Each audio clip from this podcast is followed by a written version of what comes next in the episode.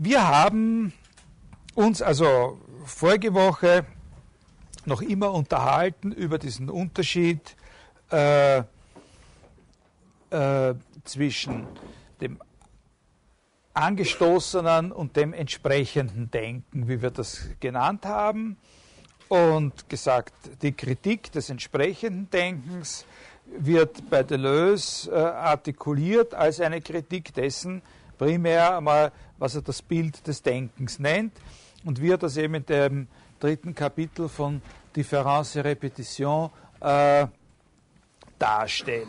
Die wichtigsten Stichwörter und Unterscheidungen.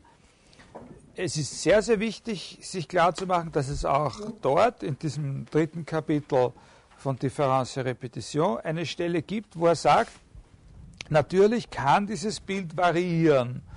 Das ist in Bezug auf diese Epoche oder jene Epoche, diesen Autor oder jenen Autor nicht immer ganz das Gleiche. Aber im Grund geht es immer um eine moralische Angelegenheit bei diesem Bild des Denkens, bei dieser Kernvorstellung des Denkens, an der, äh, der wir zu entsprechen suchen. Es geht immer, es ist eine moralische Angelegenheit. Es verfügen alle darüber. Wir stellen uns nicht prinzipiell auf den Standpunkt, das ist was, was nur ich habe. Oder natürlich auch nicht, wie dieser Witz von Descartes, auf den Standpunkt, ich habe das leider nicht, alle anderen haben es. Äh, also es haben es alle. Es funktioniert von Natur aus eigentlich ganz gut. Und wir sind auch alle, wir haben keinen Grund daran zu zweifeln, dass wir auch alle guten Willen sind, es möglichst gut auszuüben, also es möglichst sorgsam und sorgfältig auszuüben, es nicht kaputt zu machen. Äh, oder sowas ähnliches. Nicht? Es richtig und brav zum Einsatz zu bringen. Und diesen Kern der Sache, von dem er dann an der Stelle sagt, das war Nietzsche, der uns darauf aufmerksam gemacht hat, dass es eben auch da um Moral geht, hm, dieser Kern der Sache, an dem kann man noch zwei Aspekte unterscheiden. Das eine ist dieser Aspekt, alle haben es, es ist zwischen allen gleichmäßig verteilt und der also was eben die ursprüngliche Bedeutung dieses Ausdrucks Sensus communis war, wie er ihn da verwendet, gemeint sind. Und die andere Facette, für jeden, der es hat, erfüllt es auch die Funktion, dass er oder sie selbst sich, so wie übrigens auch alle anderen, mit, von, aus verschiedenen Perspektiven, mit verschiedenen Kompetenzen oder Fähigkeiten, die diese einzelne Person jeweils hat, auf ein und dasselbe Objekt beziehen kann. Das mit, wird mit dem Wort Rekognition eben dann bezeichnet. Das Sensus communis als das, was die verschiedenen Fähigkeiten vereint. Ich habe gesagt, das gibt es eben schon in der Antike und das ist auch in der Antike schon eine Sache, die mit, der, mit dem Begriff des Bildes in Zusammenhang gebracht wird. Äh, bei Kant kommt die Sache, obwohl sie bei ihm äh, dann auch schon fast wieder ein bisschen in Frage äh, gestellt wird, besonders deutlich heraus. Und bei ihm gibt es auch an einer ganz exponierten Stelle seiner theoretischen Philosophie diesen Begriff der Rekognition selbst als jener Fähigkeit, die so quasi die eine komplette Architektur verschiedener Fähigkeiten abschließt, die sozusagen die anderen Fähigkeiten, wir beziehen uns auf äh, das, was wir erkennen wollen, einmal durch die Sinnlichkeit, die uns davon Daten gibt. Wir beziehen uns darauf mit einer anderen Dings, die das irgendwie zusammenfasst und so. Und dass nicht jede dieser Fähigkeiten sozusagen auseinanderlaufend und unkoordiniert funktioniert, äh, sondern wir das, was wir erinnern können mit dem, was wir jetzt gerade sehen, das, was wir hören, mit dem, was wir fühlen, zusammentun und auf ein Objekt beziehen können, das wird letztlich eben durch diese Dachorganisation äh, die die Rekognition zur Verfügung steht, äh, garantiert. Und gegen dieses, ne, sagt er dort, gegen diese Vorstellung will er äh, da, da, etwas ventilieren oder etwas äh, unterstützen, was er nennt bilderloses Denken, ne, dort in diesem Text, Difference Repetition. Das ist das, das angestoßene Denken. Und da haben wir dann am Schluss diese wirklich sehr bedenkenswerten und, und, und, und sehr interessanten und, und, und, und glaube ich auch, also durchaus äh, verständlichen Passagen gelesen, wo er eben davon spricht, von dieser gewaltsamen Umwälzung der Fähigkeiten, wo eine sozusagen zur, ihre Schwungkraft an die nächste weitergibt, wo es eben nicht um seine Integration geht, sondern das Denken kommt in Gang, indem es selbst etwas empfindet und nicht nur die Herrschaft über eine von ihm unterschiedene und ihm unterworfene Empfindungsfähigkeit ausübt, sondern es fühlt selbst zunächst einmal und dann erinnert es und dann entdeckt es erst in sich die Fähigkeit, auch noch was zu denken, was nur gedacht werden kann und eben noch nicht erinnert werden konnte oder nicht gefühlt werden konnte und so. Also dass das eben so ein Prozess ist eines, eines durchlaufenden Anstoßes. Und dann habe ich dann am Schluss der vorigen Stunde gesagt, es sieht so aus, als hätte er im Gegensatz dazu zu diesem Konzept in, dem, in unserem vorläufigen Leittext, in Qu'est-ce que la Philosophie, eine wesentlich mildere, eine affirmativere Verwendung dieses Begriffs vom äh, Bild des Denkens. Äh, dort schaut das, wenn man nicht sehr, sehr genau hinschaut, tatsächlich ein bisschen anders aus. Ne? Wir haben gesagt, da gehen wir mal zunächst aus, äh, ohne dass wir noch genau wissen, was das ist, von dem Begriff Begriff, der die Philosophie von anderen Weisen des Denkens unterscheidet. Und dann sagt er, Begriffe sind so fragmentarische Ganzheiten, äh, singulär, die nicht von vornherein aufeinander abgestimmt sind. Das ist jetzt ein Punkt, bei dem werden wir ein bisschen verweilen. Der ist sehr wichtig, da sollten Sie sich auch selber ein bisschen äh, Gedanken machen können. Also es gibt diesen Begriff und dann gibt es jenen Begriff und dann gibt es noch ganzen Haufen andere Begriffe. Und natürlich sagen wir von allen denen, wie verschieden sie auch sein mögen, von allen von ihnen sagen wir, das ist ein Begriff und das ist auch ein Begriff und das ist auch ein Begriff und so. Äh, natürlich haben die irgendwas miteinander zu tun, sonst gibt es ja gar kein Motiv zu sagen, das ist einer, das ist einer und so. Aber was und auf welche Weise? haben sie miteinander zu tun. Und da ist das Erste, dass man sich das nicht so vorstellen darf, dass so quasi, wenn man die alle zusammen hätte, die dann einen bestimmten vorgegebenen Raum total ausfüllen. Den Raum der Begrifflichkeit, wie man sagen könnte. Ne? Also, was man nicht darf, ist sich die Sache so denken, dass Begriff, jetzt unter Anführungszeichen, Begriff sozusagen ein Oberbegriff ist, halt oder der uns sozusagen einen Raum öffnet, der dann ausgefüllt wird durch viele einzelne Begriffe, die halt Fälle von Begriff sind.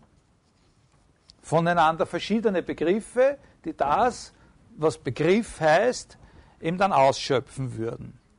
So darf man es sich nicht vorstellen. Trotzdem, sagt er, obwohl man es so sich nicht vorstellen darf, muss es so etwas wie eine Resonanz zwischen den Begriffen geben. Er sagt, die Philosophie, die die Begriffe schafft oder konstruiert, die bringt zugleich auch immer ein Ganzes zur Darstellung. Also das sind diese Singularitäten und zugleich, wenn so eine Singularität geschaffen wird, zum Auftritt gebracht wird. Ne? Zugleich bringt dieselbe Aktivität immer auch ein Ganzes zur Darstellung. Elle présente un tout. Sie bringt ein, ein Ganzes, eine Ganzheit zur Darstellung, indem diese Singularitäten dann aufeinander reagieren. Aber dieses Ganze ist eben weder, das ist wirklich sehr, sehr wichtig, dass man sich das glaubt, dieses Ganze ist eben weder ein Superbegriff, so, noch ein, auszufüllender Raum, sondern er nennt das eben, wir müssen uns was anderes darunter vorstellen, da komme ich ja jetzt dann gleich noch dazu, er nennt es Immanenzplan. Also so etwas ähnliches wie eine Ebene oder so. Eine Ebene, die die Begriffe, die in ihr auftauchen, nicht in vorgegebene Verhältnisse zwingt, die schon unabhängig festliegen, die ihnen aber doch die Möglichkeit sozusagen eines gegenseitigen Reagierens bietet. Also dieses äh, eine Ebene, die die Begriffe, die nie auftauchen, nicht in Verhältnisse zwingt. Da ist die richtige Gegenvorstellung eben die Geometrie. Ne?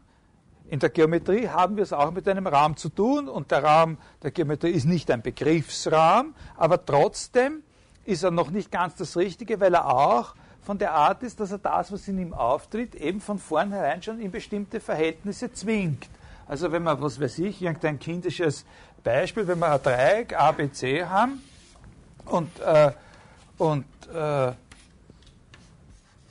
und, und wir verbinden den Punkt A mit dem Mittelpunkt der gegenüberliegenden Seite und haben da eine Gerade und sagen wir, wir tun auf dieser Gerade die, die Entfernung, die zwischen dem Punkt A und dem Schnittpunkt äh, mit der gegenüberliegenden Seite liegt, auf der anderen Seite noch einmal abtragen. Da haben wir irgendeinen Punkt Y oder sowas.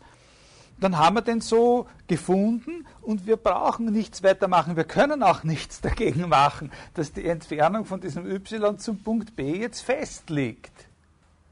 An der gibt es nichts zu rütteln. Die ist einfach durch das, was schon vorher da war, ist für den Punkt, glaube ich, weiter von da entfernt ist und wie von da entfernt. Ja, also das ist auch ein Raum, das ist nicht ein Begriffsraum, sondern das sind ganz bestimmte strukturelle äh, Eigenarten der euklidischen Ebene, die letztlich dafür verantwortlich sind, dass es so ist. Was der Fall ist, ist aber, dass auch hier sozusagen entsteht ein neues Element, wir bilden ein neues Element, aber dieses neue Element ist schon, bevor es quasi auf die Welt gekommen ist, in seinen Beziehungen zu den Elementen, die es sonst noch gibt, festgelegt. Das kommt auch nicht als Modell in Frage. Also weder sozusagen dieses Hineinschachteln der einzelnen Begriffe unter einen Oberbegriff, noch sowas. Da muss man sich äh, drüber klar sein, weil sonst äh, äh, sonst glaubt man, dass wenn man hier von Raum redet, dass eben wirklich äh, sowas ist. Nein, Raum heißt da ein bisschen was, äh, ein bisschen was anderes. Ne? Äh, wir sollen uns sowas Ähnliches vorstellen. Wir sollen uns das vorstellen, aber ohne dass determiniert wäre wie. Sondern der Punkt sucht sich dann sozusagen selber aus, wie weit er von dem ist. Und der sagt, na na, weiter, weiter. Du riechst nicht gut. Oder so. Und, äh, ja, also so wie, wenn, so wie in der Geometrie, aber die Sachen verwandeln sich dann. Mit jedem neuen Element, das da auftaucht, würde sich der ganze, würde sich auch die vorausgesetzte Struktur, man sollte nicht sagen vorausgesetzte, sondern die Struktur der Ganzheit ändern. Das neue Element, das auftaucht, verändert auch die Struktur der Ganzheit. Die Ganzheit ist eben nicht eine vorausgesetzte. Das ist es, was er meint mit einem, mit diesem Plan d'Immanence oder Konsistence, mit diesem Konsistenz- oder Immanenzplan.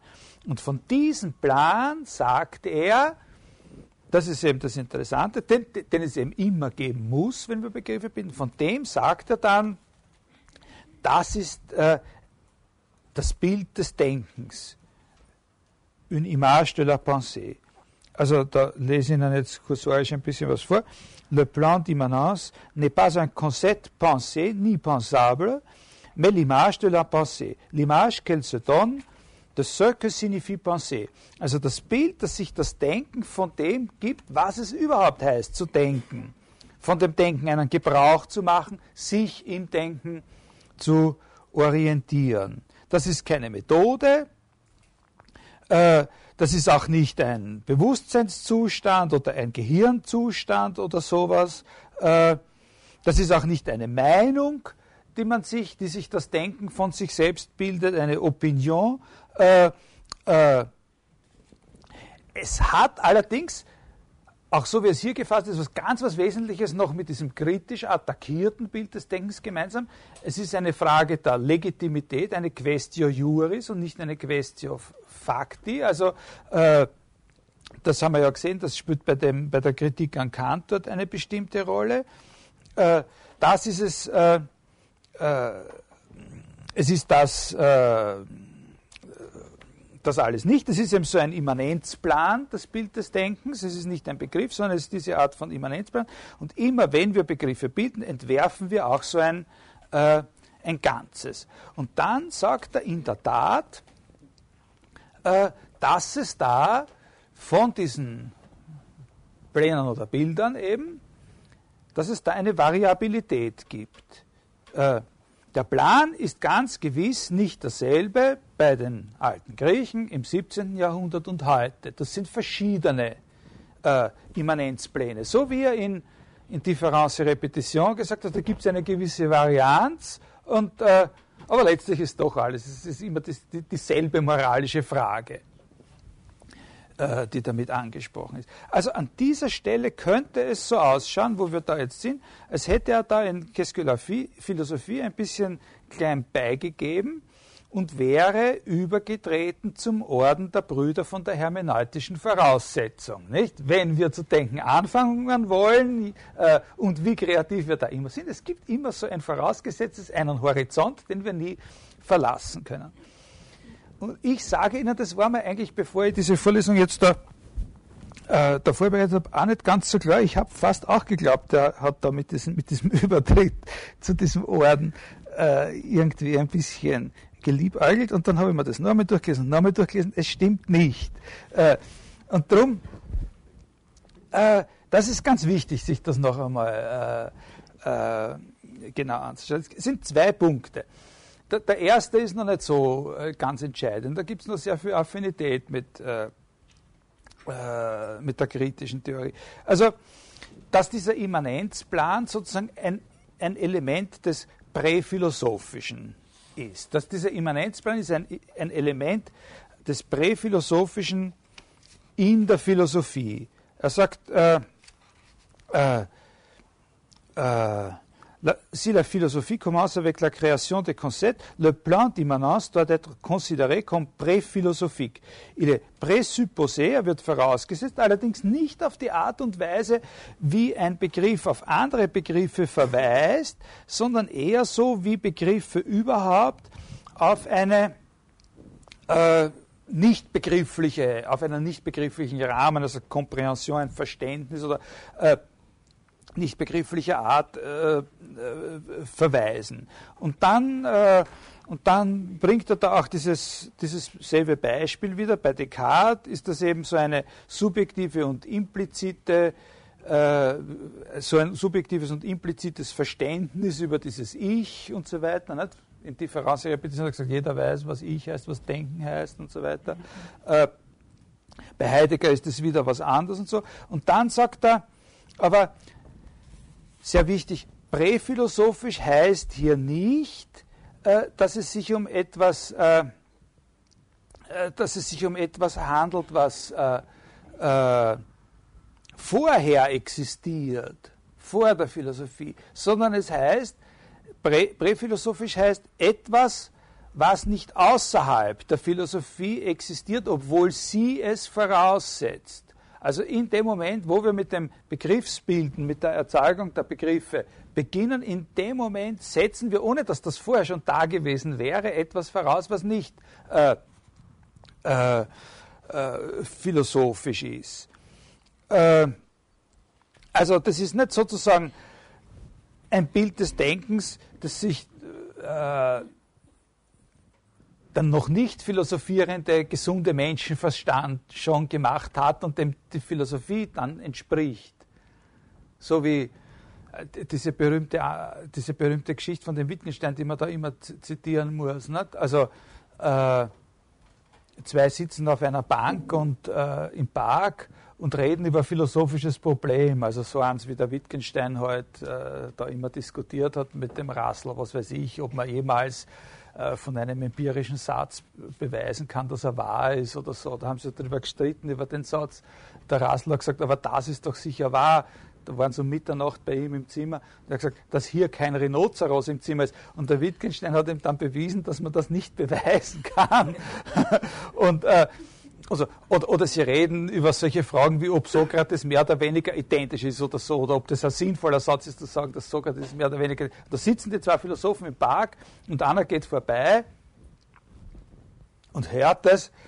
Äh, und es schrillen alle Alarmglocken und sagt, da sind zwei Auskommene vom, äh, vom Steinhof und es geht jetzt darum, ob man die Rettung anruft. Und da sagt Wittgenstein, das Interessante, wenn man in diesen Verdacht gerät, kann man sich entschuldigen, indem man sagt, man ist Philosoph.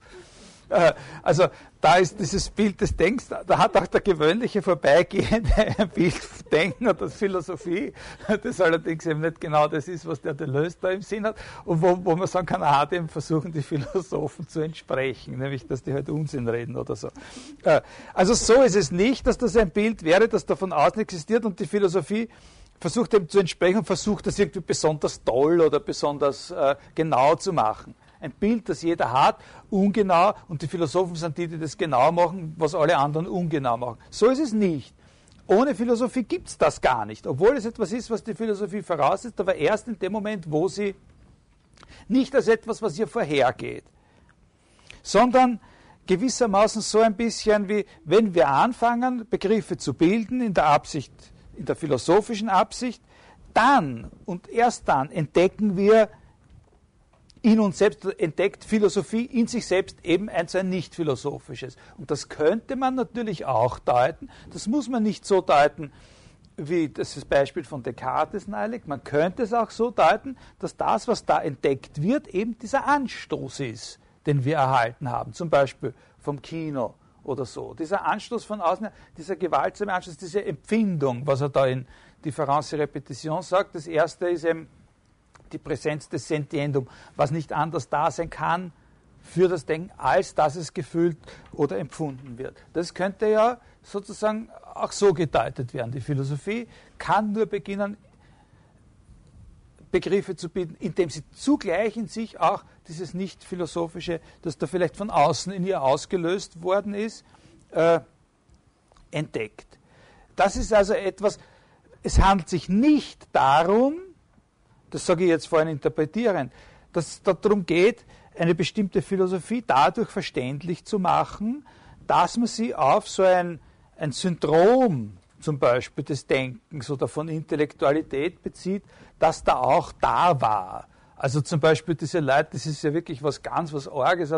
Lange Jahre war das, äh, Jahrzehnte vor allem, also erste Hälfte 20. Jahrhundert war das in Mode zu sagen, na, der ganze Kant ist ja daraus zu erklären, dass er halt sozusagen in der Philosophie die Konsequenzen aus dem Newton ziehen wollte.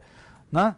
Aber was anderes hat der Kant gar nicht geleistet, dass, er eine Philosophie zurechtgebastelt hat, die endlich einmal in Übereinstimmung steht, was Newton in den äh, in den mathematischen Prinzipien der Naturphilosophie gesagt. Und diese Leute, die das gesagt haben, sind dann abgelöst worden von Leuten, die gesagt haben, Unsinn, nein, den Kant kann man nur verstehen als Ausdruck einer bestimmten Bewegung innerhalb der bürgerlichen Gesellschaft des 18. Jahrhunderts oder so. Äh, also beides ist eben genau nicht gemeint mit Bild des Denkens, sondern es ist etwas, was nur sozusagen in der Philosophie als ihr eigenes nicht philosophisches gefunden werden kann und eben sowas wie dieser äh, wie diese Sache äh, von Descartes, aber es könnte auch gedeutet werden als sozusagen die Welle oder, oder die Bewegung, die von diesem äußeren Anstoß, zum Beispiel der Empfindung, ausgelöst wurde oder dergleichen. Und in diesem Sinn sagt er dann, zum, sagt er dann eben auch, sagt er dann auch, äh, der Immanenzplan ist wie ein Schnitt im Chaos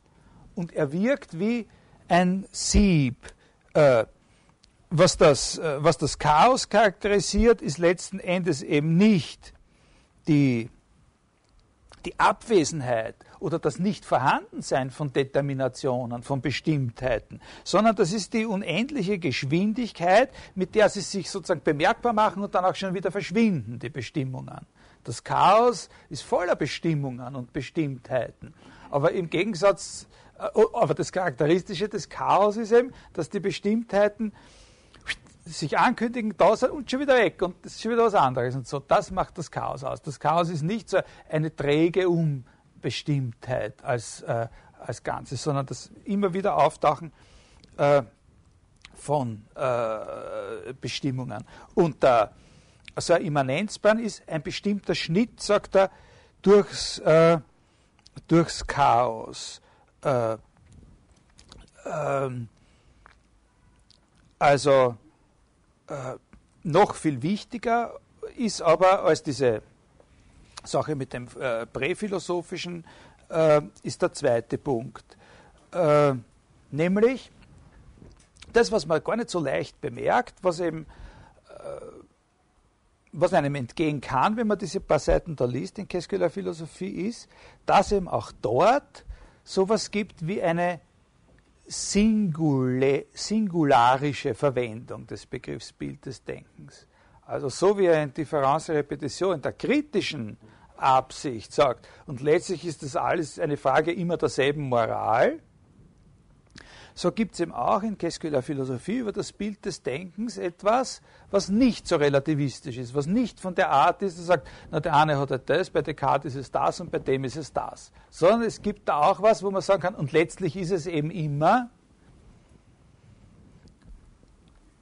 und das ist eine Sache, was das ist. Ja?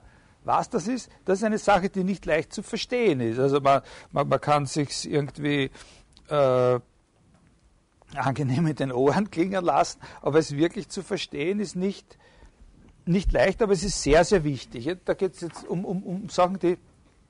Also, er sagt da, da, da sagt er, na, ist das eben einmal in der Epoche so und in der Epoche so, und dann sagt er auf einmal, in Wahrheit ist es aber eigentlich so, dass das Bild des Denkens, und jetzt im Singular genommen äh, nichts anderes beinhaltet als dasjenige, was das Denken sozusagen rechtmäßigerweise fordern muss. Das, worauf das Denken einen Anspruch erhebt. Und dann sagt er, in Wirklichkeit erhebt das Denken nur auf eine einzige Sache Anspruch, äh, legitimerweise. Die Bewegung das, was das Denken, worauf das Denken wirklich einen Rechtsanspruch stellt, das, was es sich sozusagen aussucht als sein eigenes. Ja? Also die Bestimmung, indem es sozusagen eintauchen und sich entfalten und dann Resonanzen entwickeln kann, das ist die unendliche Bewegung. Le mouvement infini ou le mouvement de l'infini. C'est lui qui constitue l'image de la pensée. Die unendliche Bewegung ist es, die das Bild des Denkens ausmacht.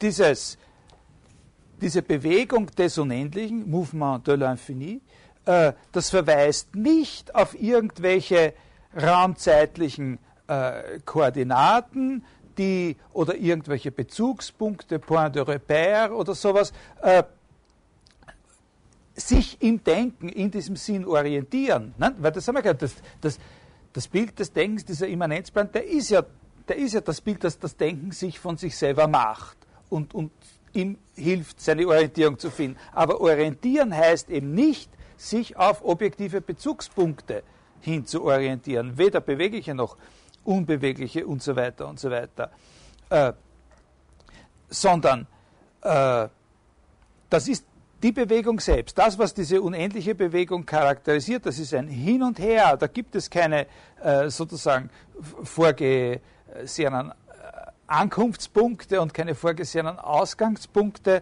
äh, und so weiter. Also eine Bewegung, die bis ins Unendliche gehen kann mit unendlicher Geschwindigkeit. Eine Sache, die ja ich bin ein großer Liebhaber des Schlusses von sich selbst auf andere. Ja? Also der, der allergrößte, der allergrößte, also das ist eine der besten Schlussweisen, die es überhaupt gibt. Also der größte, mit dem kann man es natürlich nicht vergleichen, beziehungsweise der ganz große Philosoph, der den Schluss von sich auf andere sozusagen wirklich zu einem Kern seiner Philosophie gemacht hat, war Ralph Waldo Emerson. Nicht? Also sozusagen, solange wir nicht äh, uns anmaßen, von uns auf andere zu schließen, sind wir keine äh, sind wir keine kompetenten äh, sozusagen äh, Partner miteinander. Nicht? Aber und in diesem Sinne des Schlusses von mir auf, auf andere, also auf Sie, sage ich, was er da meint, ist etwas, was wir uns, glaube ich, als Kinder alle einmal schon gedacht haben. Nicht? Dass das Denken was ist, was sozusagen auf jeden Fall schneller als alles andere ist. Ja? Was sozusagen eine völlig, die, die Bewegung des Denkens ist eine völlig glatte Bewegung, die sozusagen reibungslos und daher auch unendlich schnell gehen kann. Ich kann mich erinnern, wie, wie also ich weiß nicht, da war ich wirklich nur ein kleiner Bur und ich habe einen anderen kleinen Buben gehabt, der war mein Freund und wie das eben so ist, also das sagt ja auch der Deleuze, zugleich auch der Feind. Ne? Äh, ein Ami, ein Rival, äh, der hat wirklich gesagt, äh, also mein Vater hat irgendwie so ein, so sein erstes Auto, das war so ein, ein Volkswagen, der ist halt da so dahin gekrochen, weil wir da alle gleich drinnen gesessen sind. Und der Vater von, mein, von meinem Freund und Rivalen, der hat irgendda so einen riesen Kübel gehabt, der ist, und der hat jedes Mal, wenn man es drauf hat, man erzählt, um wie viel schneller das Auto von seinem Vater ist als das von meinem Vater. Und dann hat er einmal sich so richtig in der ganzen Sache verfangen gehabt, dass er gesagt hat, das ist so schnell, sehr interessant, das ist so schnell, das Auto, dass es eben in seiner Bewegung überhaupt nie einen Stillstand hat. Hat er gesagt, nicht einmal, wenn es, nicht einmal, wenn er schaltet, der Papa, nicht einmal dann. Das ist immer, immer so schnell. Also der hat schon irgendeinen Vorbegriff von den zenonischen Aphorien äh, gehabt und und ich habe ihm gekontert und gesagt, wurscht, was mit dem Auto von meinem Vater ist, denken kann ich mir immer noch was Schnelleres.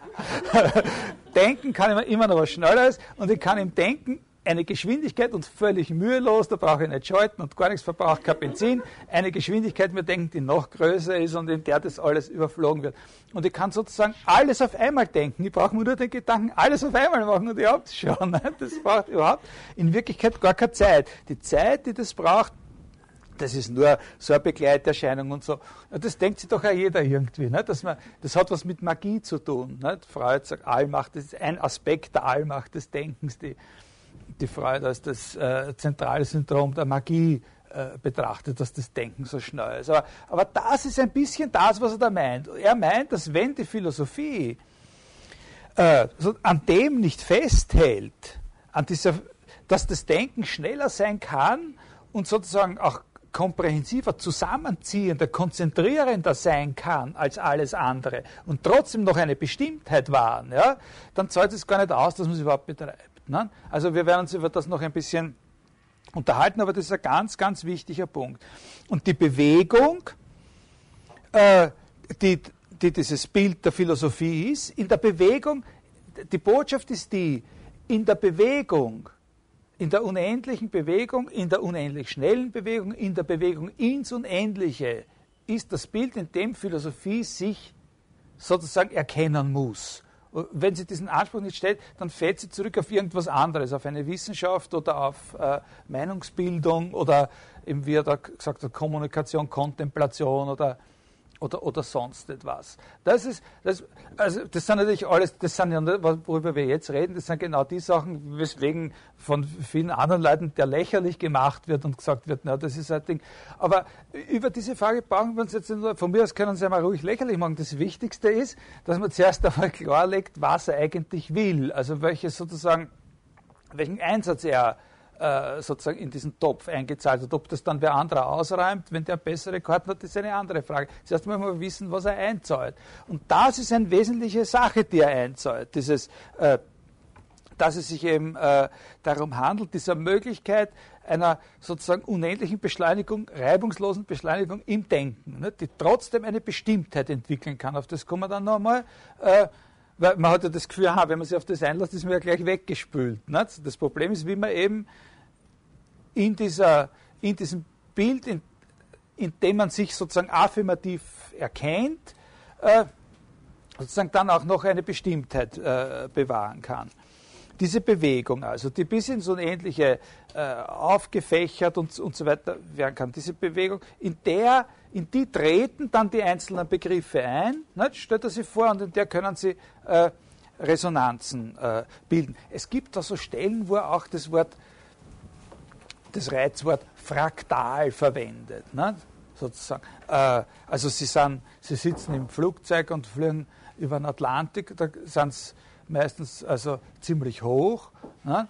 Also sagen wir 3000 Fuß und so, äh, na 30.000 Fuß und, äh, und sie schauen runter und wenn keine Wolken sind, dann können sie sehen, dass das Meer Wellen hat. Ja, auch von so weit oben erkennt man, dass das so gerippelt ist. Ne? Und wenn Sie sich jetzt vorstellen, Sie kommen ein bisschen weiter runter, dann sehen Sie, dass das, was Ihnen von da ganz oben, also so ein, so ein Wellenhügel erschienen ist, äh, in Wirklichkeit was riesig Großes ist, auf dem selber wieder lauter so kleine, solche Rippeln sind und so. Und wenn es noch ein bisschen weiter runter geht, noch ein bisschen weiter runter und es wird nie aufhören, dass da Wellen drinnen sind. In den Wellen sind wieder Wellen und so weiter.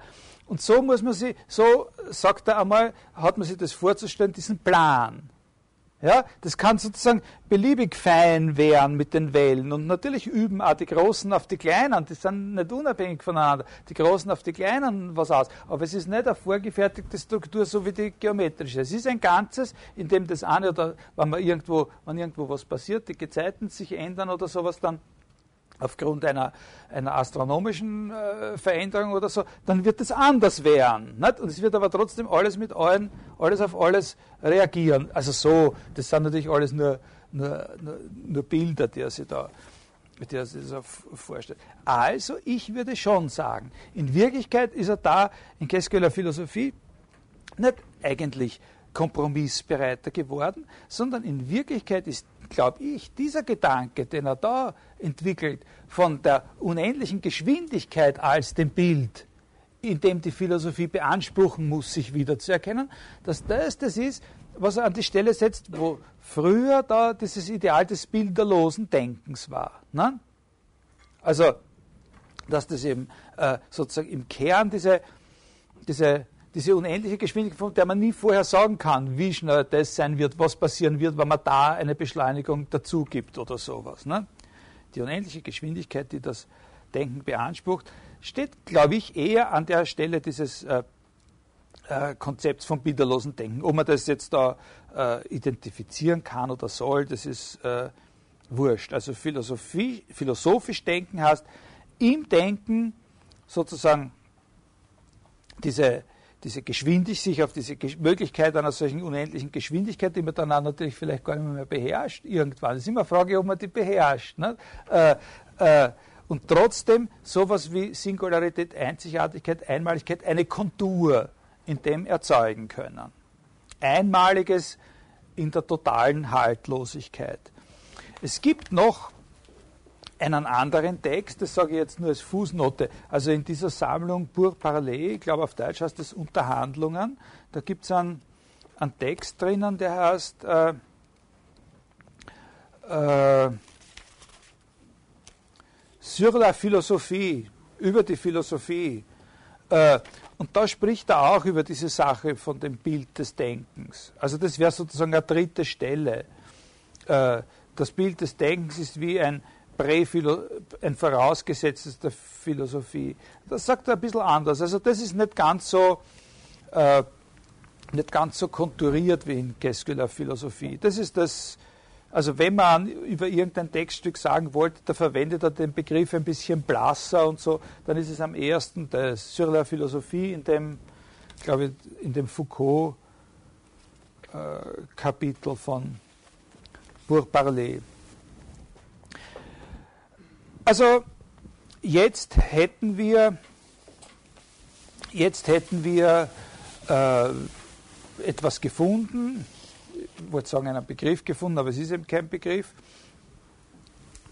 eben diese, dieses Konzept des Immanenzplans, was in, dem, in der Gesamtheit der Philosophie von Deleuze schon eine ganz ungeheure Rolle spielt und natürlich auch in, in starker Beziehung steht zu seiner äh,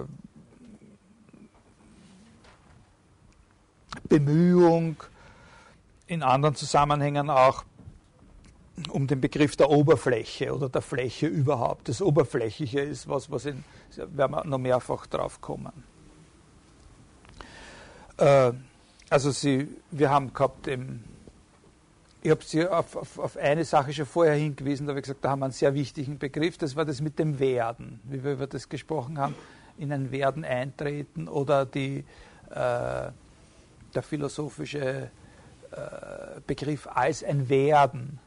Ne? Wie man sich da mit diesem Beispiel, wie Nietzsche sich einschaltet in, das, in, in, in die platonische äh, Fassung der, oder Prägung der Wahrheit als Transzendenz. Ne? Wo, was eben nicht ein was eben eine Unzeitgemäßheit, aber doch eine Aktualität ist. Nicht? Eine, ein aktueller Anachronismus, ein Anachronismus, der aktuell wirklich stattfindet. Der will die Sache wirklich nochmal umkehren. Und jetzt haben wir was Zweites gefunden, und das ist eben dieser Begriff Immanenzplan, was zu den ganz großen Reizwörtern bei Deleuze gehört. Und, und wir haben uns vorgenommen, dass wir jetzt als nächstes, nachdem wir da diese Geschichte von dem, von dem Bild des Denkens jetzt äh, abgeschlossen haben, uns wirklich ein bisschen um das kümmern, um die Begriffe. Und bevor wir direkt auf das zugehen, möchte ich aber jetzt noch einmal auf den Punkt zurück, wie wir heute vor einer halben Stunde auf Begriffe gekommen sind. Das war diese Überlegung, äh, naja, die müssen irgendwas miteinander zu tun haben, aber es ist nicht so, dass die den Raum ausfüllen, der durch den Begriff Begriff gegeben ist. Ausfüllen eines Ganzen. Das ist es eben, eben nicht. Übrigens ist es auch bei zum Beispiel äh, bei Kant nicht so. Das ist nicht ganz ganz einfach, äh, das äh, wirklich äh, verständlich zu machen. Aber auch bei Kant ist es ganz klar, letztlich, dass der nicht der Auffassung ist, äh, naja, es gibt halt Begriffe, wie sind da mehr und so weiter. Und außerdem kann man die dann noch einteilen in empirische Begriffe, a priorische Begriffe und so weiter und noch auf so und so viele andere Orten. Und dann kann man etwas feststellen, was sie alle gemeinsam haben.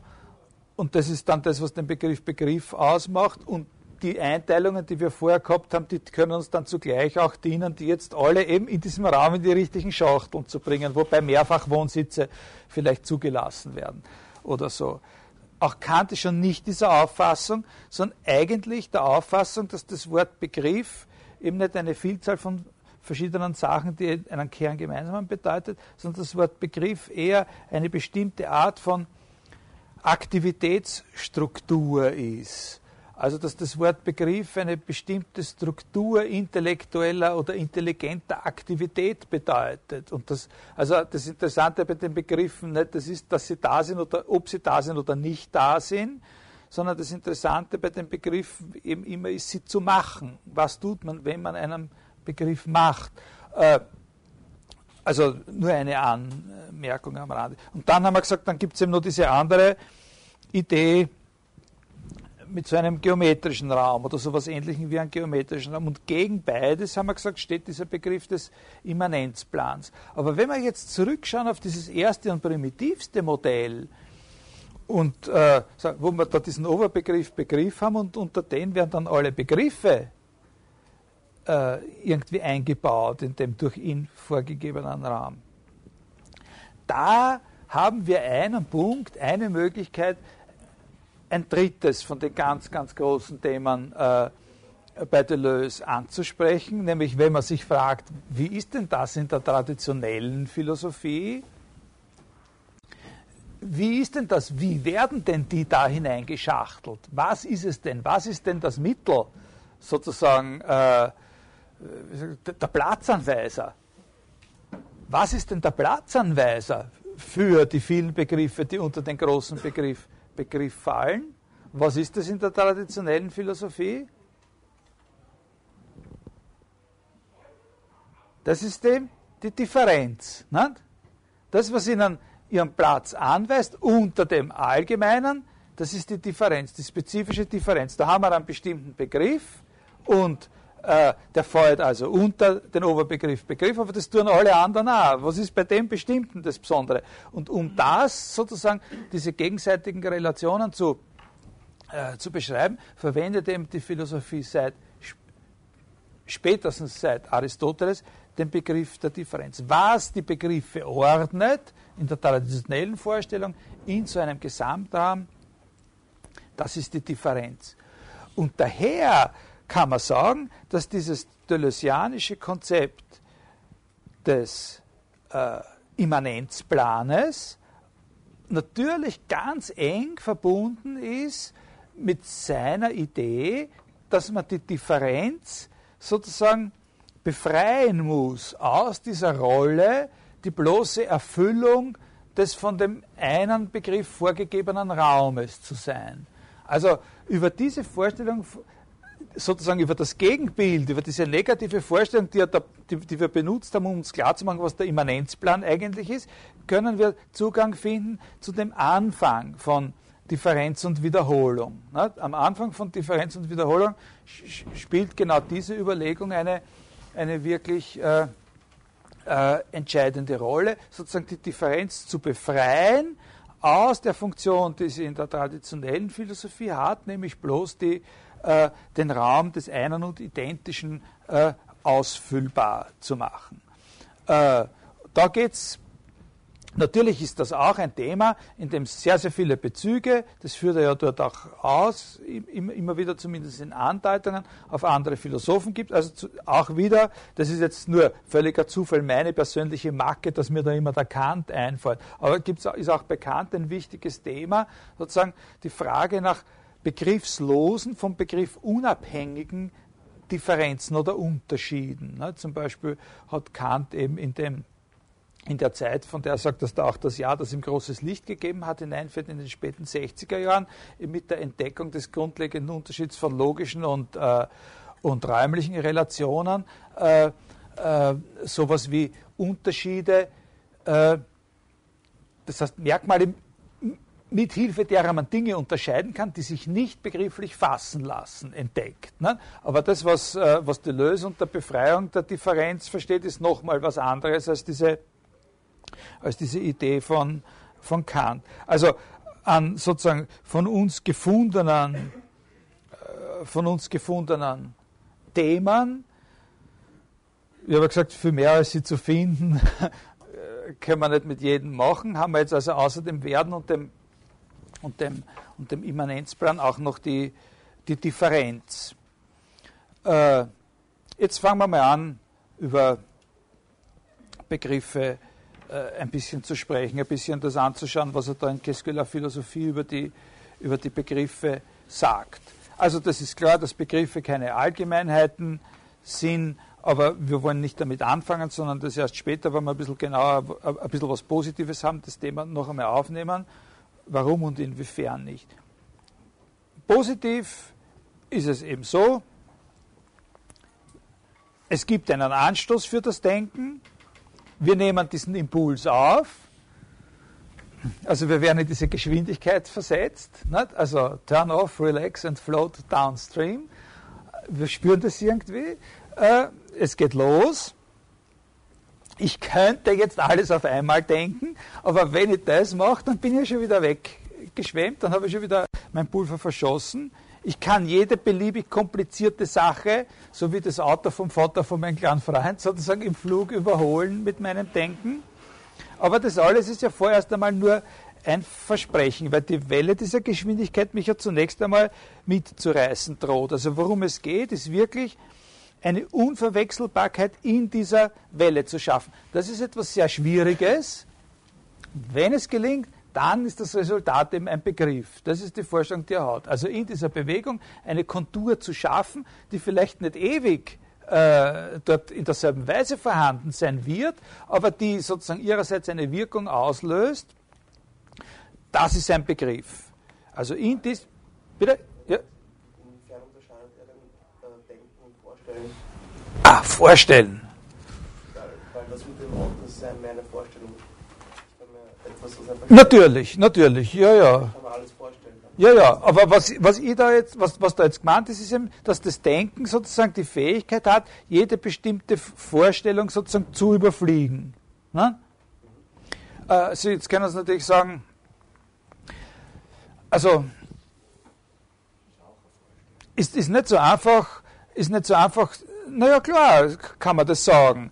Äh, wenn man sagt, das ist die Vorstellung, das ist jene Vorstellung. Er, was er hat, ist ja auch nur eine bestimmte Vorstellung von Denken, zum Beispiel, wenn Sie das sagen.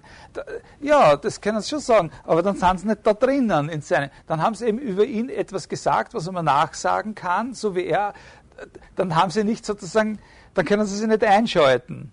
In das, was er macht. Ne? Weil dann haben sie diese eine Vorstellung, das ist die von Deleuze, dann haben sie die von Leibniz, was wir schon besprochen haben, wie wir über, über die Geschichte äh, geredet haben und, und was heißt sozusagen im Unterschied, was ist seine Vorstellung von Geschichte der Philosophie. Prinzipiell ist die Geschichte der Philosophie ein Sammelsurium von, äh, von Vorstellungen, die den Leibniz charakterisieren, den Deleuze charakterisieren, den Foucault charakterisieren und so weiter. Aber so, das ist es nicht, was er meint. Ne? Dagegen hat er seine Vorstellung erstens von Subversion, herausfinden, ob da nicht noch andere Kräfte wirksam sind in solchen Denkern wie Leibniz und Spinoza. Und zweitens eben, dass man in das Werden, nicht in die fixe Vorstellung, sondern in das Werden sozusagen so eines Begriffs eintreten muss und dort mitmischen muss. Äh, das ist die eine Seite. Andererseits hat Ihre Frage natürlich auch noch eine zusätzliche äh, eine zusätzliche Qualität oder gibt einen zusätzlichen Anstoß. Den würde ich aber jetzt nicht unbedingt äh, gleich ganz aufnehmen. Es ist ja nicht zufällig, dass das Wort Vorstellung das ist, was in der Sprache Kants zum Beispiel das Wort Repräsentation übersetzt. Bei Kant, der ist so freundlich und schreibt quasi hinter jedem Wort in Klammer dazu, wie das auf Lateinisch heißt. Unsere Vorstellung, Klammer auf, Repräsentatio, Klammer geschlossen und so weiter. Äh, das, also, äh, das ist eben nicht so eine einfache Sache, von der völlig klar wäre, was das ist. So, wenn man diesen Begriff Vorstellung jetzt in die Diskussion bringt, dann müsste man eben auch wieder schauen, was für Kontur der hat. Wie der in der, also wenn wir jetzt nicht sagen wir, auf die psychologische Seite wollen, sondern müsste man auch wieder schauen, und da werden wir schon noch dazu kommen. Und vielleicht kann ich dann die Frage noch einmal, noch einmal aufnehmen, wenn man über Repräsentation ein bisschen, ein bisschen äh, redet. Aber es muss das, worauf es ankommt, bei dem Beispiel mit dem Auto und mit dem Denken, ist eben, dass das Denken sich sozusagen die Vorstellung des Autos muss unterwerfen können, muss schneller sein können. Ne? Also, okay, wenn Ihnen das vorläufig genug ist. Äh, wie man den Begriff der Vorstellung in diesen Zusammenhang prinzipiell hineinbringt, was von ihm dann überbleibt und so, wäre, wie gesagt, noch einmal eine eigene, aber immer komplexe Aufgabe, wo man nicht sagen kann, ja oder nein, das ist eine Vorstellung, das ist keine Vorstellung. Da muss man, da muss man eben die, die komplexe Singularität Vorstellung oder eine komplexe Singularität Vorstellung schauen, wie sich die sozusagen anhängen lässt oder kombinieren oder in Beziehung bringen lässt zu der Singularität Begriff, die er da die er da im Auge hat. Also, jetzt wollte ich Ihnen noch einmal äh, das da kurz vorlesen, was er da sagt. Äh, über, über diese, dass, dass es eben der, der Immanenzplan ist eben so ein Schnitt durchs Chaos, ist so eine, eine unendliche Bewegung, in der die Bestimmtheiten auftauchen, sich abzeichnen und dann schon wieder, schon wieder verschwinden und so weiter. Das Le Chaos chaotis, das Chaos chaotiert vor sich hin äh, und zerstört bis ins Unendliche jede Konsistenz. Ist als solches, jede Konsistenz hat aber sozusagen seine eigene Konsistenz, eben diese, diese Fraktale von mir aus. Ne? Das Problem, le problème de la philosophie est d'acquérir une consistance sans perdre l'infini dans lequel la pensée plonge. Also das Problem der Philosophie ist, eine Konsistenz, eine Signifikanz zu erzielen, ohne dass man diese Unendlichkeit, in der man da mit dem Denken eingetaucht ist, verliert oder preisgibt. Also ohne sich eine Stabilität sozusagen irgendwo auszuborgen. Äh, donner consistance sans rien perdre de l'infini. Also Konsistenz geben, einen Zusammenhalt geben, fragmentarisch, nicht? einen fragmentarischen Zusammenhalt, ohne das Unendliche zu verlieren. Äh, das ist etwas ganz anderes als das Problem der, der Wissenschaft. Die Wissenschaft hat mit dem Chaos ihre eigene Art von, äh, von Problem, kommen wir dann darauf zu, äh, zurück, ist ganz was anderes. Begriffe sind komplex. Also sie sind Singularitäten, die Konturen in, dieser, in, in, diesem, in diesem Immanenzplan schaffen. Sie sind komplex, sie sind also zusammengesetzt. Der Begriff hat eine irreguläre Kontur, die sich aus seiner Zusammensetzung ergibt. Also ein Begriff ist was, was eben einen Teil dieser Bewegung dieses Immanenzplans und eventuell Fragmente von anderen Begriffen, Singularitäten, die da schon existieren, aufnimmt. Und das bestimmt ihm seine Kontur. Also man, kann sich so, man könnte sich, wenn man in dieser Metaphorik bleibt, vorstellen, es gibt geschwindere und langsame Begriffe und dann gibt es Begriffe, die machen sieben Ecken und dann gibt es Begriffe, die, die sind nur so ein gerader Dahinzischer oder sowas ähnliches. Ne? Man kann schon von daher, wenn man sagt, Begriffe sind was Komplexes und zusammengesetzt, von daher die Frage der Beziehungen in Begriffen oder von Begriffen im Sinne einer Ordnung aufwerfen. Jetzt weiß ich nicht, wie viele von Ihnen haben denn das schon mal gelesen, da diese ersten zig Seiten von Gesquela Philosophie? Ja, dann erinnern Sie sich an dieses Beispiel mit dem, er bringt ein Beispiel für einen Begriff. Der andere ist ein Beispiel für einen Begriff. Er sagt dann, wenn er schon fast durch ist mit diesem Beispiel, sagt er dann, na, wir haben uns schon ein ziemlich kompliziertes Beispiel ausgesucht. Aber es ist in Wirklichkeit, also darf ich das kurz, äh, kurz vielleicht äh, durchgehen, was er mit diesem Beispiel macht. Er sagt, gut, also wir nehmen den Begriff des anderen und hat, es gibt da drei Stufen, durch die er da wandert mit diesem Beispiel. Was heißt das? Was ist ein anderer? Und da sagt er, das erste auf der ersten Stufe ist, dass wir den anderen bestimmen äh, als an, der das nur sein kann in Bezug auf mich. Äh, ein sekundäres, darum wird auch der Begriff Ordnung hier gebracht, ein sekundäres, ein zweites in Bezug auf etwas, was schon da sein muss, sonst kann man den Begriff gar nicht verwenden. Den anderen. Wenn es nur angibt, gibt es keinen anderen. Äh, Wenn es keinen an gibt, gibt es auch keinen anderen, weil dann gibt es zuerst einmal nur den einen. Äh, also sekundär in Bezug auf ein, er sagt Sujet, ein Ich. Äh, und dann stellt er fest, äh, äh, klarerweise aus der Perspektive dieses anderen bin dann ich, also das ist eine vertauschbare Perspektive, bin dann ich, dieser, äh, dieser andere. Ein Ich, ein anderes Ich. Das ist so quasi und da kann man sich jetzt alle möglichen Fragen stellen, äh, ebenso wie die, kann es jemanden geben, der nur ein anderer und, und so weiter und so weiter. Das sind dann die, das sind dann die mit dieser Fassung des Begriffs charakteristisch verbundenen Probleme. Eine wichtige These ist, es gibt keinen Begriff, der nicht zusammengesetzt wäre. Und es gibt auch, das geht noch ein bisschen weiter, keinen Begriff, zu dem es nicht sozusagen sein charakteristisches Problem gäbe. Der Begriff des Problems ist ja sehr, äh, ich weiß nicht, ob er den wirklich einigermaßen konsistent verwendet, aber der spielt bei Deleuze eine ganz, ganz große Rolle. Eine der großen Aufgaben der Philosophie zum Beispiel, oder die Aufgabe der Philosophie ist eben nicht Probleme zu lösen, sondern Probleme zu machen. Äh, und so, so wie man, wenn man Begriffe macht, macht man Probleme, wenn man alle Begriffe so lasst, wie sie immer schon waren in den Lehrbüchern der, äh, der, der, Philosophie, dann haben die Leute weniger Probleme. Also, äh, aber in Wirklichkeit besteht sie mit Machen von Problemen. Also zu jedem Begriff gibt es ein Problem und da gibt es eben die, wenn man das so fasst, die charakteristischen Probleme. Und dann sagt er, kann man aber einen zweiten Begriff, einen anderen Begriff des anderen fassen. Von mir aus durchaus ausgehend von dem, den wir schon haben, und sagen, in Wirklichkeit geht es eben bei dieser Sache mit dem anderen nicht um irgendein Hin und Her von ich und der andere und Subjekt und, und ist er jetzt auch ein Subjekt oder so, sondern in Wirklichkeit geht es da äh, darum, äh,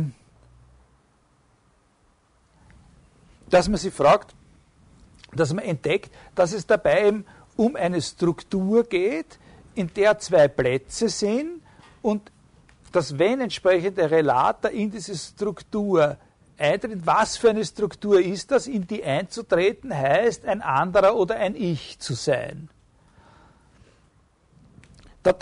man könnte sagen, man transformiert dann die ganze Fragestellung und man hat dann einen Begriff, den man vielleicht nicht mehr, mehr den Begriff der andere nennen würde, sondern den Begriff der, der Andersheit oder der Alterität oder sonst was als einer Struktur, in die ganz beliebige Relate eintreten können. Und an der Stelle einzutreten heißt, dem anderer zu sein, an der Stelle einzutreten heißt, ich zu sein. Und dann kann man sich jetzt Fragen über diese Struktur als solche stellen. Dann hat man wirklich andere Probleme und man hat einen anderen Begriff des anderen. Wenn man nämlich, man hat zum Beispiel ein Problem mehr. In, in der ersten, Im ersten Begriff hat man das, das Problem von dem Ich und dem anderen, also von zwei potenziellen Subjekten, die sich diese Egon Walter äh, Dialoggeschichte Ego und Alter, sagen die Soziologen immer, ne? also die sich das irgendwie aufteilen. Äh, während jetzt hat man zusätzlich dazu noch das Problem des Unterschieds zwischen so einer reinen Struktur und den Sachen, die in diese Struktur eintreten können. Ja? Das ist also erkennbar äh, was anderes. Natürlich kann man versuchen, die aufeinander zu beziehen, aber zunächst sind es zwei verschiedene Begriffe. So wie man so wie wir äh, das ganz am Anfang besprochen haben. Nicht? Irgendwer äh, bildet einen Begriff, signiert einen Begriff als Antwort auf eine, auf eine Frage, nicht? was ist die Philosophie und so. Und das kann dieselbe Frage gewesen sein. Es wird dann durch eine spezifische Antwort wird die Frage verändert oder auf einen bestimmten Punkt äh, festgenagelt, an dem sie gestellt wurde. Und dann sagt er, können wir dann noch einmal weitergehen auf eine dritte Stufe,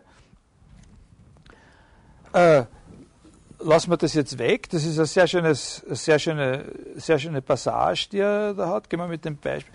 Wir haben Ich gegen anderes Ich gehabt. Wir haben gehabt die Differenz zwischen so einer Zweiheit von Positionen, also zwischen so einer Struktur, in die irgendwelche Relate erst eintreten. Und jetzt stellen wir uns ganz was anderes vor, sagt er dann. Jetzt stellen wir uns vor, ein Erfahrungsfeld, sagt er da.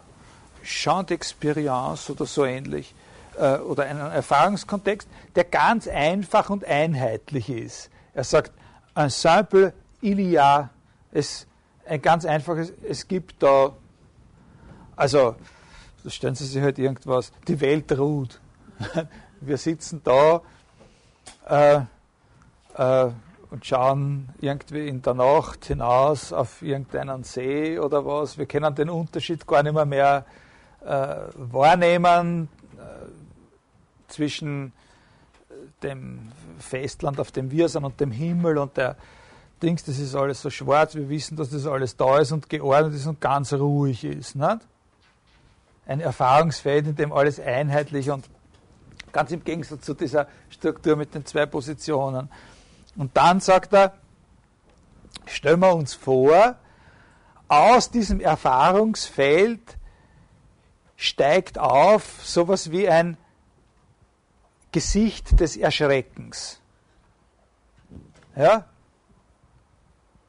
Ein Antlitz, also in einem Antlitz verkörpert sozusagen das Erschrecken.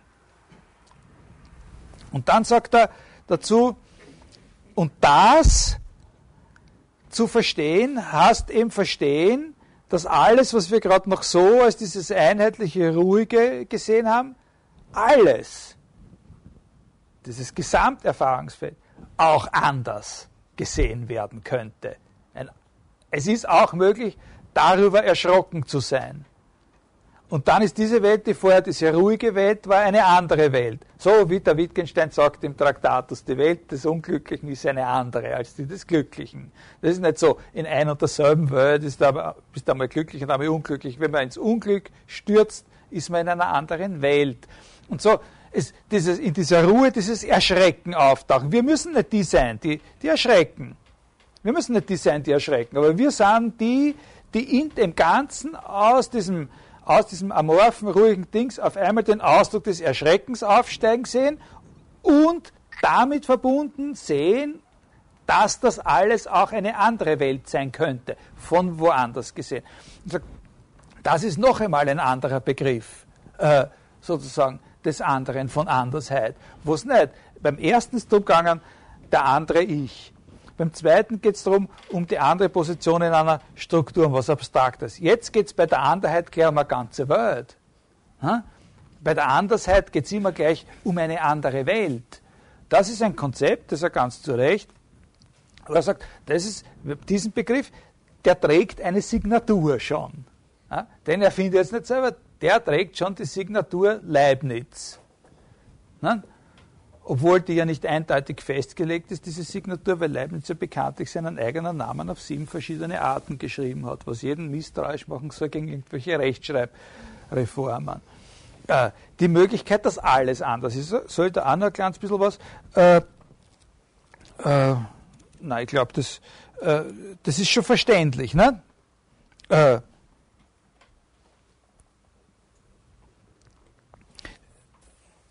dieser, diese mögliche Welt, die da auftaucht vor uns, ja, äh, die ist nicht ce monde possible n'est pas réel oder noch nicht real, existiert aber, ist ein ausgedrücktes, das nicht anders als oder das ausschließlich in diesem Ausdruck existiert, le visage. Ou un, un, un équivalent de visage. Äh, an, der andere, das andere, das ist also hier zuvörderst einmal die Existenz einer möglichen Welt und so äh, und so weiter. Also da haben wir diese, da haben wir jetzt drei Begriffe des anderen. Und, und dann das Wichtige, was er sagt, ist jetzt, jetzt kann man diese Begriffe auf verschiedene Arten in Beziehung setzen oder in Beziehung sehen. Man kann sie in eine geschichtliche Serie bringen zu jedem Begriff sagt, da gibt es eine Geschichte. Es ist nicht so, dass es, dass es die nicht gibt oder was. Ne? Und, und, und, und, und die Bücher, die uns diese Geschichten nahebringen, über die lachen wir da so immer noch, aber die sind schon sehr, sehr nützlich, das ist schon sehr gut, wenn man die liest und, und sich in ihnen ausgeht. Und wenn sie gut sind, dann lernt man in ihnen die Geschichte der Begriffe ein bisschen verstehen. Äh, der, die Teil, auch der Leibnizsche Begriff nimmt ja Sachen auf von woanders, diese Leibnizische Vorstellung äh, von, von dem anderen, als, dass das andere sozusagen nicht billiger zu haben ist, als gleich in dem Paket einer möglichen Welt. Die Andersheit gibt es nicht in kleineren Portionen. Wirkliche Andersheit ist immer eine andere Welt. Das ist eine starke philosophische Aussage, die sehr, sehr charakteristisch, hoch profiliert ist. Trotzdem kann man Bezüge zwischen dieser, diesem, diesem Begriff und irgendwelchen anderen Älteren herstellen. Und das tut dann eine Geschichte der Philosophie eben äh, entfalten. Die zeigt ihnen die geschichtliche Dimension dieses Begriffs der Monade als Ausdruck, der eben was spezifisch äh, Leibnizianisches ist. Aber davon unterscheiden müssen wir das Werden, das dem Begriff zugeordnet ist. Und das Werden, das dem Begriff zugeordnet ist, ist die nicht abgeschlossene sozusagen Dynamik, das ist die Dynamik, die er aufwenden muss, um in diesem Immanenzplan sozusagen seine Bestimmtheit zu bewahren. Und diese Dynamik ist nie abgeschlossen, kann nur immer explodieren, so quasi. Es gibt keine, ja, kann nur immer explodieren. Und in das kann man sich einschalten und man kann versuchen, ob man sozusagen in diesem speziellen sozusagen Ereignis, das nie aufhört, Ereignis zu sein, dieses Begriffs der, der möglichen Welt von Leibniz, sozusagen mitzumachen und dem eine bestimmte Drehung zu geben, wie der Nietzsche versucht hat, mitzumachen in der Auseinandersetzung der Sophisten äh, mit dem Platon auf der Seite der Sophisten. Ein Begriff besteht vor allem in diesem Werden. Und jetzt haben wir gesehen, dass dieses Werden nicht nur eine Sache sozusagen der Binnen äh, Bezüge zwischen seinen Komponenten ist, sondern dass dieses Werden des Begriffs, in dem er hauptsächlich besteht, natürlich auch eine Sache der Interaktion seiner Komponenten mit anderen Elementen in diesem Immanenzplan ist. Also der Immanenzplan gibt ja sozusagen auch dem, dem bestimmten Begriff noch immer eine Dynamik vor. Der reitet ja noch immer auf diesen entweder größeren oder kleineren Wellen. Nicht? Und äh, der Begriff die ganze Zeit. Nicht? Und, und dauernd wechselt die sozusagen Schärfeeinstellung auf diese Wellen. Ne? Also, der Begriff ist eben diese Anstrengung in dieser dauernd äh, sozusagen in ihrer eigentlichen Geschwindigkeit sich dauernd verändernden Bewegung sozusagen was festzuhalten.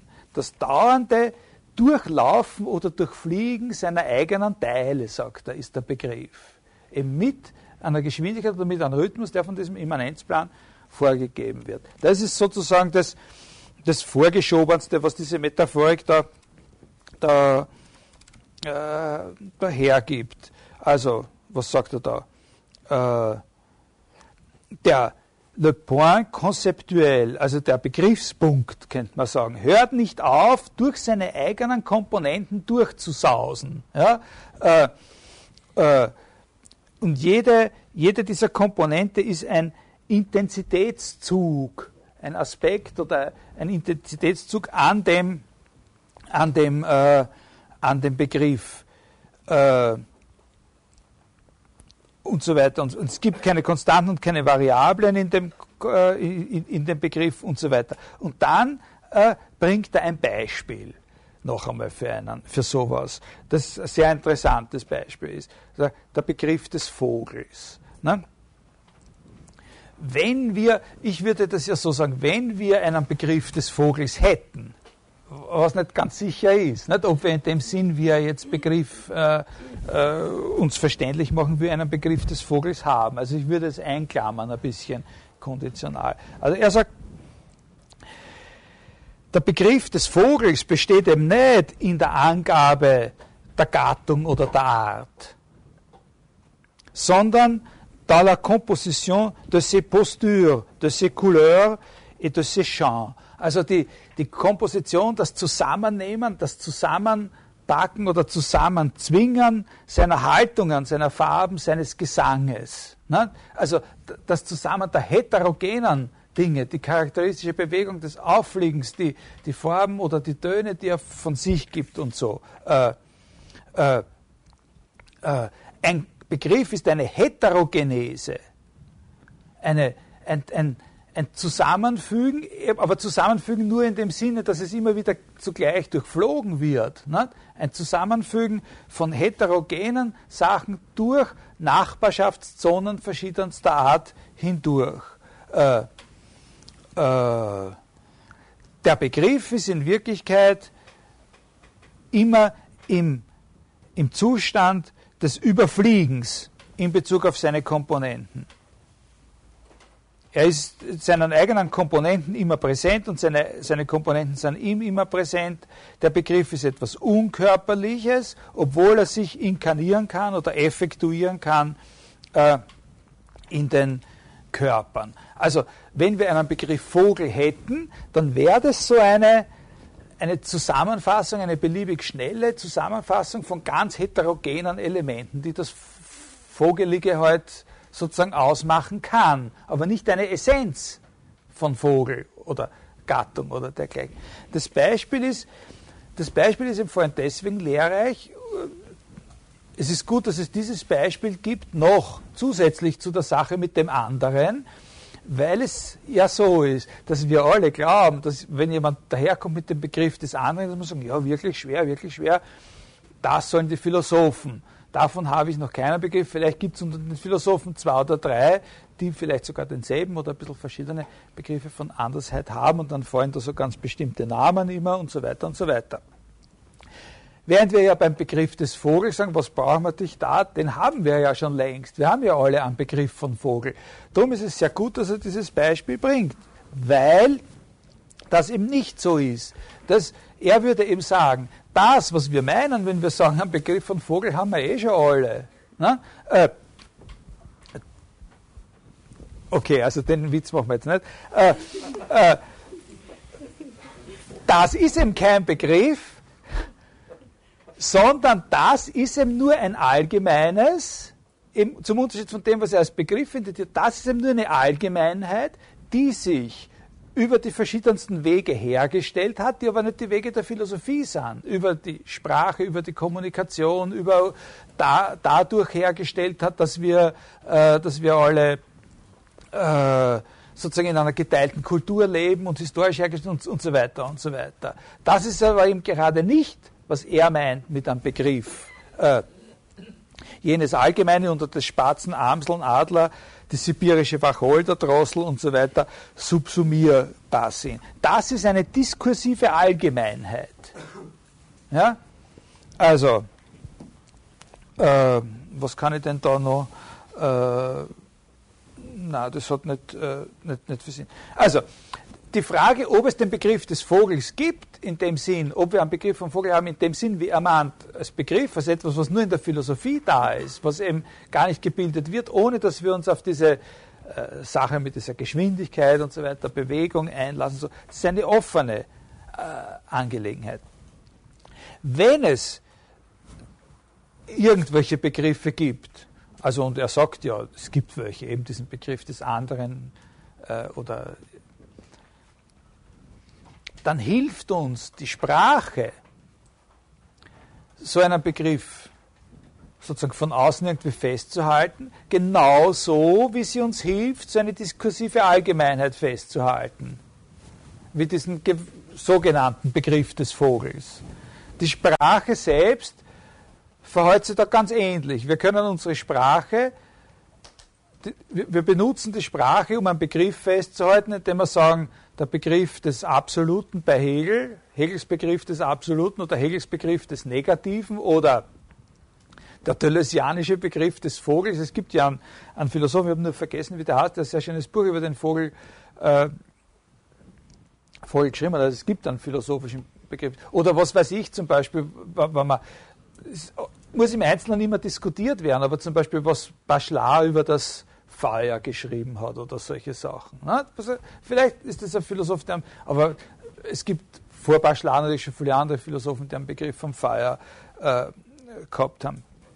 Die Sprache hilft uns sozusagen von außen äh, be so richtige Begriffe, ebenso wie diskursive Allgemeinheiten oder so wissenschaftliche, wie er dann sagen wird, Funktionen oder sowas festzuhalten. Und das ist der Unterschied nicht immer gleich zu bemerken.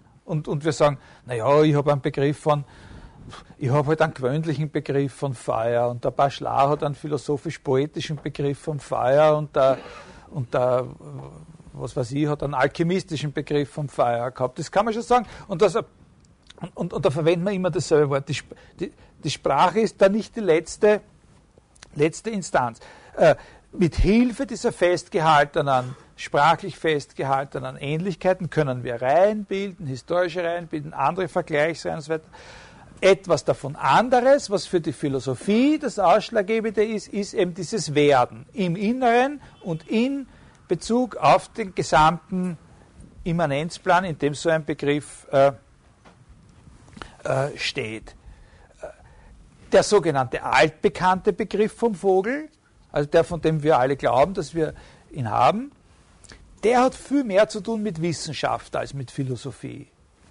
Darauf kann ich jetzt nicht eingehen, aber äh, dieses Buch äh, Qu'est-ce Philosophie, das hat ja diese zwei großen äh, im Prinzip diese zwei großen Teile. Der eine ist eben über die Philosophie und der andere ist über das Verhältnis der Philosophie zu Wissenschaft, Logik und Kunst. Ne? Und jetzt äh, die Sache, die er dann über die Kunst sagt, auf das werden wir dann noch ein bisschen ausführlicher eingehen, wenn wir zu unserem Schwerpunkt mit dem Ausdrucksbegriff kommen. Aber auf die anderen, das mit Wissenschaft und Logik, werden wir nicht genauer eingehen können. Aber hier ist eine Stelle, wo man da äh, eine Andeutung riskieren kann.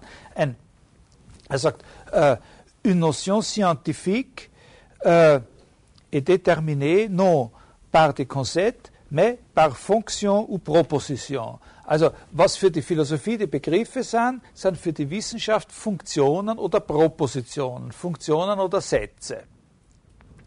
Äh, und äh, im, im, im Grund ist da ein bisschen sowas zu verstehen wie äh, so ein so a das, was wir den Begriff des Vogels nennen, das ist natürlich nicht wissenschaftlich, aber in der Wissenschaft ist es eben so ähnlich. Was wir den Begriff des Vogels nennen, ist in Wirklichkeit eine Funktion, die auf mehr oder weniger regelmäßige Weise dem Wort Vogel bestimmte Instanzen zuordnet. Eine Funktion, die unter dem Wort Vogel zu einer vorgelegten Sache sagen kann, das ist einer, das ist keiner du hast einen, du hast keinen da. Ne? Und so. Äh, das ist die, das ist die, und jetzt ist ja sehr ein interessanter Punkt, dass zum Beispiel in der Geschichte der Wissenschaftsphilosophie ist, ist ein, ein, ein ganz wichtiger Punkt, eben diese, äh, diese sozusagen Rekonstruktionsarbeit, äh, die, die Frege geleistet hat, die Analyse sozusagen des, des Aussagesatzes nicht in der Subjekt-Prädikatstruktur, sondern in der Funktion-Argumentstruktur, wo herauskommt, dass eben äh, Begriffe Funktionen sind. Ne? Also das, was wir prädizieren über irgendeinen Gegenstand, das ist wie die Funktion. Und, und wenn man da an der Argumentstelle was einsetzt, dann kriegt man einen bestimmten Wert dafür. Ne? Und dieses Ganze, wo an der Argumentstelle was steht, das ist eben der sprachliche Ausdruck dieses Ganzen, ist eben dann ein Satz. Und jetzt könnte man sagen, den Deleuze kann man so verstehen, dass wenn der Herr Frege das schon geleistet hat, dann, dann braucht man ja für diesen Zweck das Wort Begriff nicht mehr. Wenn er uns eh gezeigt hat, dass das eben in Wirklichkeit Funktionen sind, was wir immer für Begriffe gehalten haben, dann sagen wir, ist feines gut und ist auch ganz richtig und nehmen uns das Wort Begriff und machen damit was anderes. Das ist ja frei. Ne? Und seine Idee ist auch, also seine Idee von der Wissenschaft ist, dass man dafür das Wort Begriff nicht braucht, also für die intellektuelle und rationale Struktur einer Wissenschaft, für, für die Art von Organisation, die eine Wissenschaft dem Wissen aufprägt, braucht man den Begriff Begriff nicht und daher kann man ihn in der Philosophie nehmen und damit was anderes äh, machen. Eben das, was wir vorher gerade äh, beschrieben haben. Das ist ungefähr die Idee. Und die Wissenschaft funktioniert so, da gibt es dann noch sehr interessante zusätzliche, die sind zum Teil ein bisschen fantastisch, aber, äh, aber immer recht interessant, so, dass für die Wissenschaft natürlich eben ganz wichtig ist, die Wissenschaft hat kein, die, die Wissenschaft äh, kreiert und diskutiert und analysiert Funktionen, die analysiert sie genauso wenig in einem völlig luftleeren Raum, wie die Philosophie in einem völlig luftleeren Raum ihre Begriffe bildet. Nur ist dieses Ganze, das die Wissenschaft, auf das sich da die Wissenschaft bezieht, nicht ein Immanenzplan, sondern ein sogenannter Referenzplan. Das heißt, eine Vorstellung von einem Ganzen, in dem in systematischer Weise die Punkte gefunden werden können, die die fraglichen Instanzen für diese Funktionen sind. Das ist sozusagen die Idee. Äh, aber das ist jetzt nicht, das ist im, Gang meiner Vorlesung nicht, äh, nicht, nicht, nicht essentiell. Und an diesen Punkten, da hat er dann diese, diese, diese, diese wirklich sehr, sehr lustige Begriffsbildung der partiellen Beobachter. Ne? Also, dass wir sozusagen, dass Beobachtungen gemacht werden können. Das ist natürlich auch ganz wesentlich, damit immer entschieden, die Wissenschaft, für die Wissenschaft ist Beobachtung ein ganz wichtiger Begriff seines Erachtens, weil Beobachtung eben dasjenige ist, was in Be Bezug auf bestimmte sozusagen Punkte in diesem Referenzsystem sagt, ob das die Funktion erfüllt oder nicht. Ne? Äh, naja, gut. Das ist, ähm, das ist ungefähr das, was er so über Begriffe sagt. Also nicht Allgemeinheiten in dem Sinn, wie die Funktionen Allgemeinheiten sind oder diskursive Allgemeinheiten, wie wir sie im, äh, im, im, alltäglichen Sprachgebrauch verwenden. Das muss man gegeneinander abgrenzen. Wenn wir sagen, wir haben einen Begriff von Vogel, dann meinen wir ja in Wirklichkeit nur, dass wir darin übereinstimmen, in unserem Urteil darin übereinstimmen, ob wir zu bestimmten Sachen Vogel sagen sollen oder nicht.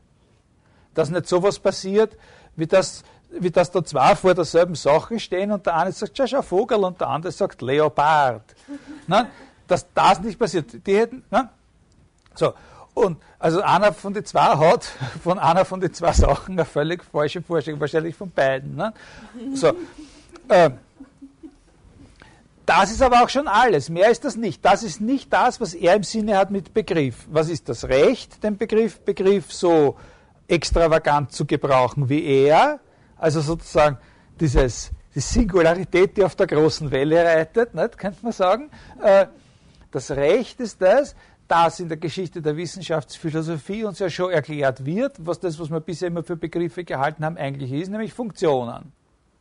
Dass man Begriffe charakterisieren kann, in dem Moment, wo man Begriffe durch ihre Extensionen charakterisieren kann, braucht man den Begriff des Begriffs nicht mehr, mehr sondern da kommt man mit anderen Grundbegriffen aus. Also das wäre so quasi das. Jetzt könnte man natürlich sagen, es würde uns noch interessieren, das Positive weiterzuentwickeln. Das das genügt uns noch nicht genau. Was ist mit so, da werden wir schon noch was dazu sagen. Was heißt jetzt eigentlich innerbegriffliche Resonanz? Was heißt Resonanz in einem Immanenzplan? Wie entwickelt sich das, das philosophische Denken? Wir reden jetzt nur, nur in Materialien. Bevor ich das tue, möchte ich aber doch einer von den großen Anregungen und viel davon gemeinen machen, einer von diesen großen Anregungen nachgeben und werden in der nächsten Stunde ein bisschen was über diese Sache mit der Differenz noch, äh, noch erzählen. Nicht? Was heißt das? Was ist dieser traditionelle Differenzbegriff, wo die Differenz eben im Dienste der Ordnung unter das Allgemeine steht? Die Differenz ist das, was alles unter dem Begriff oder die verschiedenen Begriffe unter dem Oberbegriff Begriff anzuordnen hat. Und was stellt sich der Deleuze vor mit dem Begriff der Differenz oder mit dem Ausdruck Befreiung der Differenz aus dieser dienenden Rolle? Und da ist der, der Lokus, auf den ich mich da beziehen möchte, eben die Einleitung und das erste Kapitel von Differenz und Wiederholung. Da werden wir uns ein paar so einzelne Sachen herausholen, vor allem auch ein bisschen was über Aristoteles äh, sagen. Und dann schauen wir halt, dass wir mit diesem Begriff des Werdens, den wir da gehabt haben, dann langsam zusteuern auf, den, auf die Sache mit dem Ausdruck. Heute haben wir das ja schon gesehen, dass Leibniz, nicht nur Spinoza, sondern auch Leibniz ein, äh, ein interessanter, so ein historischer Referenzpunkt ist nicht, für, für den Ausdrucksbegriff. Und, äh, und äh, wir werden aber den Weg über wenn wir mit dem Begriff des Werdens auf den Ausdruck kommen wollen, dann ist bei Deleuze der beste Weg der über seine Auseinandersetzung mit den Stoikern. Ne? Das, Werden, das Ereignis, und dann kommt man auf diesen Begriff des Ausdrucks äh, als solchen. Ja, okay, dann sage ich, warne ich Sie gleich vor. Also nächste Woche da ein bisschen was über die Differenz und dann vielleicht auch noch was über das Werden übernächste Woche gar nichts, weil da bei uns sozusagen das Institut irgendwie eine Klausurbesprechung den ganzen Tag äh, haben wird. Also die übernächste Woche entfällt.